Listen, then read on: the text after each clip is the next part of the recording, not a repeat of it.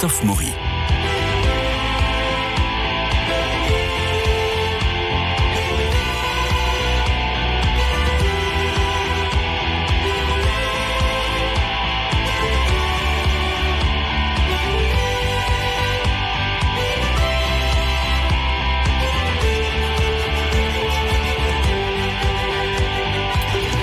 Vous promets, on va pas tirer une tête d'enterrement, mais enfin, c'est quand même le jour des morts. C'est le jour annuel où l'on y pense, entretenir les tombeaux, se souvenir de ceux qui nous ont quittés. Et puis, bah, la mort est très inspiratrice pour tous les arts et notamment au cinéma. Alors, j'ai demandé à Marie-Noël Tranchant, bonjour. Bonjour. Bernard Miglioni, bonjour. Dominique Bord, bonjour. bonjour. Je leur ai demandé à chacun de vos chroniqueurs de cette émission cinéma de me trouver, nous trouver deux films, de nous présenter deux films dans l'histoire du cinéma qui traitent de la mort, pas d'un mort, pas d'une morte, de la mort. Et partant de ce film, eh ben, on va voir peut-être comment la mort évolue au cinéma, ou peut-être comment elle n'évolue pas, comment elle nous inspire en tout cas. Et nous commençons avec vous, Bernard Médionnier. Vous avez deux films que vous allez nous présenter, mais vous, aviez, vous avez une liste de, de regrets. Est-ce qu'on commence par les regrets, vous voulez bah, Vous les faites vite et puis après on passe vraiment sur les beaux films. Les Italiens ont fait très belles choses dessus. On pense à La Grande Bouffe de Marco Ferreri en 73 mhm. et puis des films d'effroi, Inferno de Dario Argento en 60, en 80 où on voit la mort qui traverse le miroir. C'est une jeune femme très belle, élancée. Elle traverse une vitre et tout d'un coup c'est la mort. C'est un squelette euh, dans ce film sanglant où Sacha Pitoev se fait larder de coups de couteau après avoir été mangé par des rats. Vous avez l'au-delà de Lucio Fulci, la mère en 80. Mais je voulais juste les titres. Hein, et, le dernier, Dès la mortée, dès la mort. Je voulais juste les titres. parce que là, vous allez nous parler du passage de René Mansor. Absolument, avec Alain Delon, Christine Boisson et Alain Musy. Parlons-en. Oui, film sorti en 86, à la toute fin 86, on est au mois de décembre, quelques jours auparavant euh, est mort euh, Thierry Le Luron au, mois de novembre, euh, et Cary Grant également le même mois. C'est un film autour d'Alain Delon, qui est un réalisateur qui s'appelle Jean Diaz, réalisateur, écrivain, et qui a un accident de voiture mortel avec son petit garçon. Et la mort est là et va lui passer, va conclure un pacte avec lui. Elle lui demande de concevoir un dessin animé pour dénoncer la violence. Et s'il fait ce qu'elle lui demande, son fils va survivre, contrairement à lui. Est-ce qu'il va accepter ce pacte avec la mort Et est-ce que c'est un marché de dupes ou pas euh, L'intérêt de ce film de René Manzor, alors c'est un film euh, en famille, parce que René Manzor, qui est le frère de Jean-Félix Lalanne, qui est le frère de Francis Lalanne, alors Jean-Félix Lalanne fait, a, composé euh, la chanson du film qui s'appelle On se retrouvera, qui est elle-même interprétée par Francis Lalanne. Cette chanson aura un immense succès. C'est un film original profondément, parce que c'est un film fantastique. Le cinéma fantastique est très rare dans le cinéma français. On a un Alain Delon qui continue de prendre des risques ici. On est dans les années 80, il enchaîne vraiment des rôles difficiles après le garagiste alcoolique de notre histoire, après le baron homosexuel de euh, Un bah, amour de Swann, Charlus, absolument. Là, il fait ce personnage qui meurt très rapidement. Et est-ce qu'il va se sacrifier pour son fils ou pas? C'est un rôle de père de famille, pas du tout un justicier, pas du tout un policier, pas du tout un voyou. Et ici, vous avez un mélange de film et de dessin animé, une réalisation euh, qui est assez originale, un ton qui est propre au réalisateur René Manzor. Qui en quoi la mort euh, apparaît-elle de façon originale? Elle est recouverte, elle fume, elle est recouverte par une sorte de menthe. On ne voit pas son visage et je crois que sa voix est celle du comédien Daniel Émile Fork, mmh. qui était aussi un comédien très étrange, avec un visage très allongé. Pour Fellini. Mmh. Oui, notamment. Vous avez un deuxième film à nous proposer, que le spectacle commence, de Bob Fosse. Candy Casey, very good. You're going to do it again, Victoria. Stop smiling. It's not the high school play. Count. Oh, five, six, seven, eight. One. All that work. Stand on your right foot. Point your left toe. Drop that shoulder. All that pain. Oh, too hard, is it? Oh boy, do I hate show business. All that glitter. jokes is what I need. Yo, you love show business. That's right, I love show business. All that love. I'll go either Vous connaissez bien le son, Bernard Bidoni. Alors allons-y, que le, que le spectacle commence. C'est un film formidable, que le spectacle commence, sorti en 79, Palme d'Or à Cannes, ex avec le film sort en 80 et tourné en 79, Palme d'Or avec Kagemusha. Euh, c'est un film avec Roy Scheider qui joue le rôle du metteur en scène, Bob Fosse, qui est un immense chorégraphe et qui ici ben, parle de sa vie de fou vraiment, parce que c'est un chorégraphe là qui a fait un, infarctus quatre ans plus tôt, qui va parler de cette crise cardiaque. Il, imagine ce chorégraphe qui s'appelle Joe Gideon, qui est interprété par Roy Scheider, euh, qui prend des amphétamines, qui fume beaucoup trop et qui bien sûr fait un infarctus. Et il est aux portes de la mort et il va dialoguer avec un ange qui est l'ange de la mort, interprété par Jessica Lange, qu'on avait vu trois ans plus tôt dans King Kong. Et il pense à ce qui, toute sa vie, à ce qu'il a fait est sur une table d'opération, il est à l'hôpital, il est mourant. Est-ce qu'il va s'en sortir Est-ce qu'il ne va pas s'en sortir? Les numéros musicaux, comme souvent, comme toujours chez Bob Fosse, sont éblouissants. Qu'on pense à Cabaret. Là, ici, vous avez une jeune femme qui descend avec sa fille pour lui dans un escalier. Il est spectateur et ils interprètent On Broadway cette célèbre chanson They said a woman treat you right on Broadway. Malheureusement, je le massacre, mais c'est vrai que c'est étourdissant euh, dans le film de Bob Fosse. C'est un film sur Eros et Thanatos. Euh, c'est vrai que c'est un tout petit peu long sur la fin, mais c'est vrai que c'est virtuose, c'est intelligent, et c'est une façon de montrer qu'on peut essayer de repousser la mort, parce que c'est une façon de manipuler une tombe à retardement ici. Merci beaucoup Bernard pour ces deux films que vous nous proposez. Dominique, alors... vous allez nous parler de la mort en direct de Bertrand Tavernier. One picture's worth a thousand words. Never been done, has it? This kind of thing. A new process. I'll be the first one ever to use it. Whatever I see, it's on film. Forever. Why did you let them do that to you? This way I'll never forget how pretty you are. You can blink. Doesn't show at 19 frames. Now we pause for a few brief words from our sponsors. Whatever it is, whatever it takes, I want it fixed. There's no cure for your condition. How long? Two months. Less. She's a good choice, Vince. You're about to become a celebrity. They pay you to die in public. To die young in public. Look how shy we become about death. It's the new pornography. There are private things. Are there? This isn't the worst way to end a life. This is the only death I've got to sell. This lady won't die easily, Vince.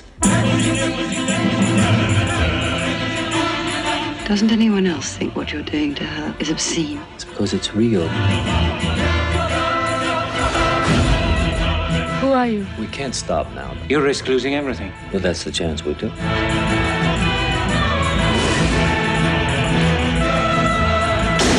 What's happening? Why is it out of focus? Do you have any regrets? Catherine! You are afraid, and you should be.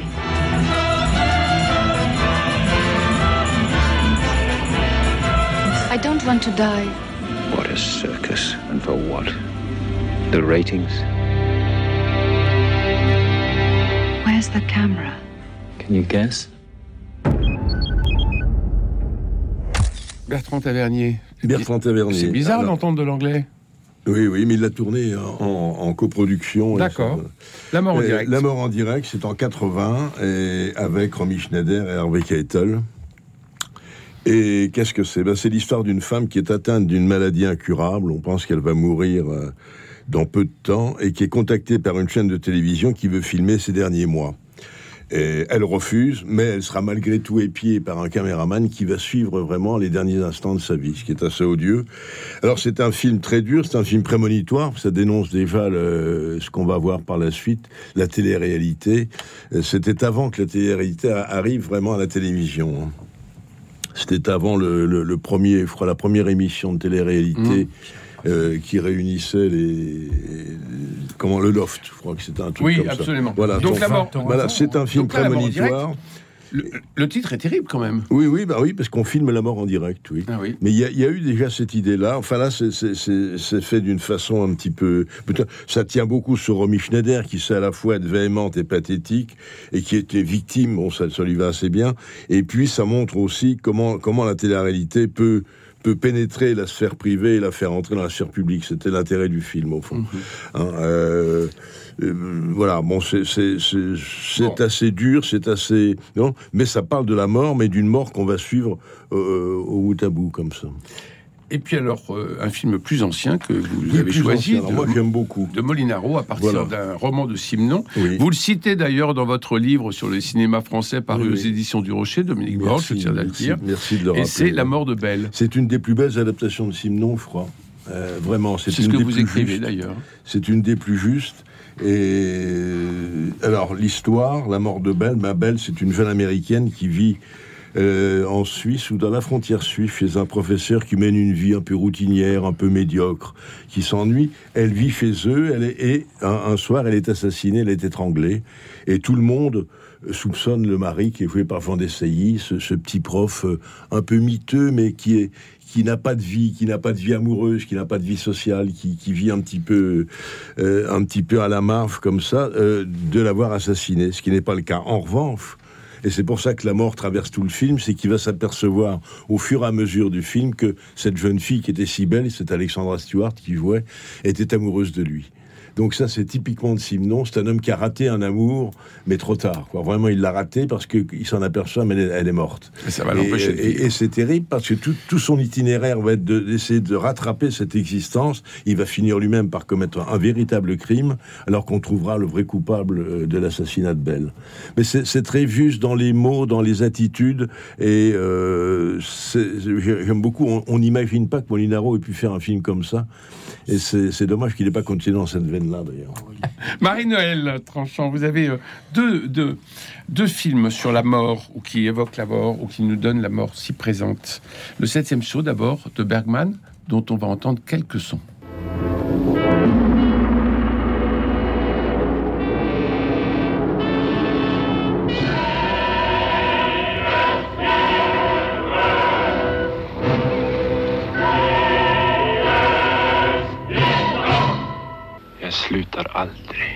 Upp till sitter herran, han är ganska fjärran. Men din broder Satan möter du på gatan. Vad har du gjort av min fru? Alors non, là, on a vraiment la mort en direct, Marinol Tranchant, dans ce Mais septième oui. saut. Mais oui. Bergman. Et, et même si on n'a pas vu le film d'Igmar Bergman, ce qui est regrettable, on connaît la figure impressionnante de la mort noire et blême qui va jouer aux échecs avec le chevalier, superbement interprété par Max von Sydow. Bergman l'impose dès le début, cette figure, par une espèce de coup de, force de coup de force artistique qu'il évoque lui-même dans une interview en disant, je cite, un personnage qui est un mélange de moine et de clown dit Je suis la mort, et vous le croyez. Mhm. C'est ça la magie du cinéma et du théâtre, cette fascination. Donc la mort est là, en chair et en os, et le film va se dérouler en sa présence. Il y a un autre titre de Bergman qui s'appelle En présence d'un clown. la présence, c'est pas rien. Mais c'est en sa présence, mais il y a l'ironie de l'ironie parce que la mort n'est qu'une sorte d'exécutante. Elle marque une échéance, mais elle avoue elle-même qu'elle n'a pas de secret, qu'elle n'a rien à dire, qu'elle n'a rien à révéler sur la condition humaine et sur la destinée des hommes. En fait, ce sont les, les hommes qui fabriquent le monde mortifère où ils vivent, ce Moyen Âge chaotique, euh, désordonné, plein de violence, d'injustice, de domination, euh, de prédation qu'on voit à l'écran. Mais là, le chevalier pourrait peut s'en sortir, c'est-à-dire que s'il gagne cette partie d'échec contre la mort, oui. il gagne. Il gagne. Et à la fin du film, d'ailleurs, après avoir traversé tout ce chaos et rencontré une troupe de comédiens, dont un jeune couple de baladins avec son bébé absolument délicieux, lumineux. Après toutes ces péripéties, en fait, il perd. Parce que la mort gagne toujours. Mais, la mort lui demande d'ailleurs avec ironie, et qu'as-tu gagné à ce délai, à ce détour? Et le chevalier répond beaucoup. Et pourquoi? Parce que En fait, c'est une espèce de... Allégorie. C'est lui, le chevalier, c'est une espèce de transhumaniste mystique. Ce qu'il cherche, ce qui le fait questionner sans cesse, ce n'est pas la foi, c'est la connaissance. Il veut connaître et non pas savoir. Et donc, il est prêt à toutes les transgressions, y compris à interroger la mort. Soyons clairs, Marie-Noël. Croire, savoir, quel est finalement son, euh, son chemin Il veut savoir et non pas croire. Mais en fait, il apprend tout autre chose. Il apprend l'expérience de la beauté, de la joie de vivre, de, de, la, de la douceur. Il y a une scène absolument merveilleuse où un couple de jeunes comédiens lui offre un petit déjeuner de fraises sauvages, des fraises sauvages pour Bergman, et de lait frais, et toute leur joie de vivre, leur allégresse, leur générosité, leur spontanéité. Et il va mourir, mais en sachant désormais ce qu'est la vie et la grâce. Donc il n'a pas perdu au détour, il n'a pas acquis la connaissance, mais il a appris quelque chose de la grâce de l'amour qui est constamment présente dans le film. Autre film que vous voulez nous présenter euh, sur la mort en ce jour des morts, euh, Marinelle Tranchant, c'est Départure. C'est un petit film japonais de 2008, charmant. Euh, charmant, je dis, dans sa... dans son apparence. Joliro Takita, c'est ça? Tojiro Akita, parfaitement. Et il a eu l'Oscar du meilleur film étranger en 2009 pour ce film qui raconte l'histoire d'un jeune violoniste japonais, violoncelliste, pardon, et dont l'orchestre est dissous. Alors il cherche un travail et il tombe sur une petite annonce qui dit qu'on a besoin de quelqu'un pour des départs assistés. Alors lui se méprend et pense que c'est une agence de voyage. Il hmm. s'y rend et découvre que non, il s'agit de préparer les défunts à leur dernier voyage, euh, donc euh, en les embaumant, les vêtant et en effectuant tous les rituels funéraires. Et c'est très joli parce que euh, tout ce qu'il va apprendre et découvrir au contact de ces morts, que ce soit les rituels justement euh, qui parlent de euh, ce sentiment peut-être trop oublié aujourd'hui, la piété envers les morts, envers les défunts.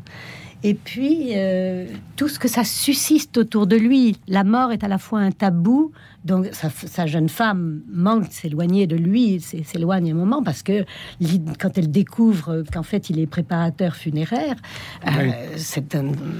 Mais peu à peu, justement, il se passe tant de choses autour de ce moment de la mort que la vie gagne en profondeur, en émotion, en richesse, en délicatesse. Et donc c'est un film vraiment à voir. merci, merci à tous les trois. On fait juste un petit point euh, très rapide euh, sur euh, la Chambre verte de Truffaut. De Truffaut, 78, bien sûr. Il réalise entre l'homme qui aimait les femmes et l'amour en fuite, c'est-à-dire entre deux films beaucoup plus légers. Il parle de la mort et qui s'inspire de deux nouvelles d'Henry James. Alors, je, vais citer Truffaut parce qu'il en parle bien. C'est un homme qui, a donc a perdu sa femme et qui ne s'en remet pas et qui a composé une chambre, cette chambre verte, où il y a tous les souvenirs de sa femme et, il va très souvent dans cette chambre pour communiquer avec elle d'une certaine manière. Bon. Voilà. et Truffaut disait très justement, il arrive un moment où nous nous apercevons que nous connaissons plus de morts que de vivants. Il s'agit de montrer les déchirements affectifs et la lutte que se livre en, nos cœurs entre les sentiments provisoires et les sentiments définitifs. Il était sans doute obsédé par la mort, une mort qu'il a pris assez jeune. Hein. Truffaut est mort assez jeune. Et euh, c'est un film très curieux. Il Nathalie Baye aussi dedans. Il rencontre un, autre, euh, un autre veuf. Et le, film est très très curieux et parle de la mort, mais d'une mort inoubliable. C'est-à-dire que c'est pas c'est pas la peine c'est la continuité. C'est ce qu'il nous raconte dans ce film. C'est un de ses plus terribles échecs en salle, sans doute à cause de la froideur du ton. Oui. Ça a beaucoup déconcerté à l'époque, et puis surtout que ça venait entre deux films euh, beaucoup plus légers. Euh, Mais L'amour en fuite n'avait pas tellement marché. Non, non. Et lui-même l'a regretté, L'amour en fuite. La, la, Chambre verte, c'est un film testamentaire, à votre avis? Ah non, il y a eu plusieurs films après. Oui, mais on peut très bien faire un film testamentaire à 20 ans. Hein. Non, c'est sur la... Je crois qu'il avait perdu beaucoup de gens qui l'aimaient, et c'était une façon d'en parler, c'était cette façon de de, oui, de ne pas oublier de penser que les morts peuvent être plus importants que les vivants. De la même façon, il disait on aime le cinéma quand on n'aime pas la vie, ce qui n'est pas faux. Euh, c'est un point de vue. Oui, c'est un point de vue. C'est pour ça que j'y vais jamais. Et, il se pose la question et si nous étions plus attachés aux morts qu'aux vivants? Et c'est ça, c'est la question du film. Est-ce qu'on ne les trahit pas parfois aussi? Donc il y, a beaucoup de sentiments dans, ce film. Il y a beaucoup de fausses, en dehors même de l'aspect euh, un peu sinistre de, de l'histoire. Mais c'est vraiment sur la mort. Bon, alors je reprends. Une mort vivante, voilà. Je reprends euh, dans le passage que euh, le spectacle commence, la mort en direct, la mort de Belle, le septième saut, Departure, et puis la chambre verte. Parmi tous ces films, quels sont le... C'est un peu la réponse, parce qu'on en a parlé, le film où la mort est personnifiée que le spectacle commence. Que le spectacle commence et le septième saut. Le septième saut. Voilà. Et c'est assez rare finalement. C'est assez rare. Des, des films où la mort est personnifiée. Je parlais d'Inferno tout à l'heure, de d'Argento. Ça peut arriver que vous ayez. C'est souvent une femme, d'ailleurs, pas dans le septième saut, mais c'est souvent une femme qui personnifie la mort, la grande faucheuse. Rendez-vous assez marquande. Vous connaissez l'histoire Si j'ai eu le temps de la raconter, c'est une histoire, mais qui donne le frisson. C'est dans, Bagdad, euh, Haroun al-Rafid euh, voit son vizir qui arrive terrifié euh, dans le palais et qui lui dit Je vais m'en aller parce que je viens de croiser la mort dans les rues de Bagdad. Et il s'en va, je lui dis, je pars ce soir à Samarcande. Et le, le calife redescend, il se déguise, il paraît qu'il se déguisait souvent en marchand. il allait dans Bagdad, et il croise la mort, il dit, mais mort, qu'as-tu fait? Tu as effrayé mon vizir. La mort dit, non, j'ai pas voulu l'effrayer, j'étais étonné de le trouver à Bagdad, puisque je l'attends ce soir à Samarcande. C'est formidable. Voilà, c'est le destin. Formidable. Dans un autre film italien des Torrescola qui s'appelle La plus belle soirée de ma vie, la mort, c'est une femme à moto que va voir Alberto Sordi à la fin du film, justement. Et c'est encore une femme. Donc il n'y a que Bergman pour le moment qui a personnifié, qui a personnifié euh, la mort, euh, qui a personnifié la mort euh, de manière masculine. De manière masculine, de manière virile, on va dire. Même c'est pas, oui, parce que oui, parce que la euh, la mort qui se bat contre le chevalier euh, de chez Bergman, euh, bon, ah on n'a pas envie de blaguer. Hein. Elle est monumentale. Elle est monumentale, elle, fait peur. Elle fait peur, oui, elle impressionne plus qu'elle ne fait peur. Parce que très vite, on se rend compte que finalement, elle est là, inéluctable, mais elle n'a pas un, grand rôle. elle n'influe pas sur les destins humains. On est libre. Et le film de Bergman est formidable pour ça. Et, quand on le revoit, c'est une espèce de road movie plein de mouvements, pas du tout ce côté monumental que laisse l'image de la mort qu'on a tous dans, son film. Et, pas du tout. Et personne autour de la table n'a parlé d'un festin de pierre. Ah, de Don Juan Ben oui, ben oui. oui, bien sûr. Ben oui. Mais Parce que la mort, la mort est toujours présente dans Don Juan et dans le donjon de Bluval. Il va, la défier, il va la défier à la fin. Oui, mais oui, vous aviez le Don Juan de Jacques Weber qu'il a réalisé pour le cinéma, mais l'aspect fantastique est évacué. Il revient à quelque chose de très réaliste.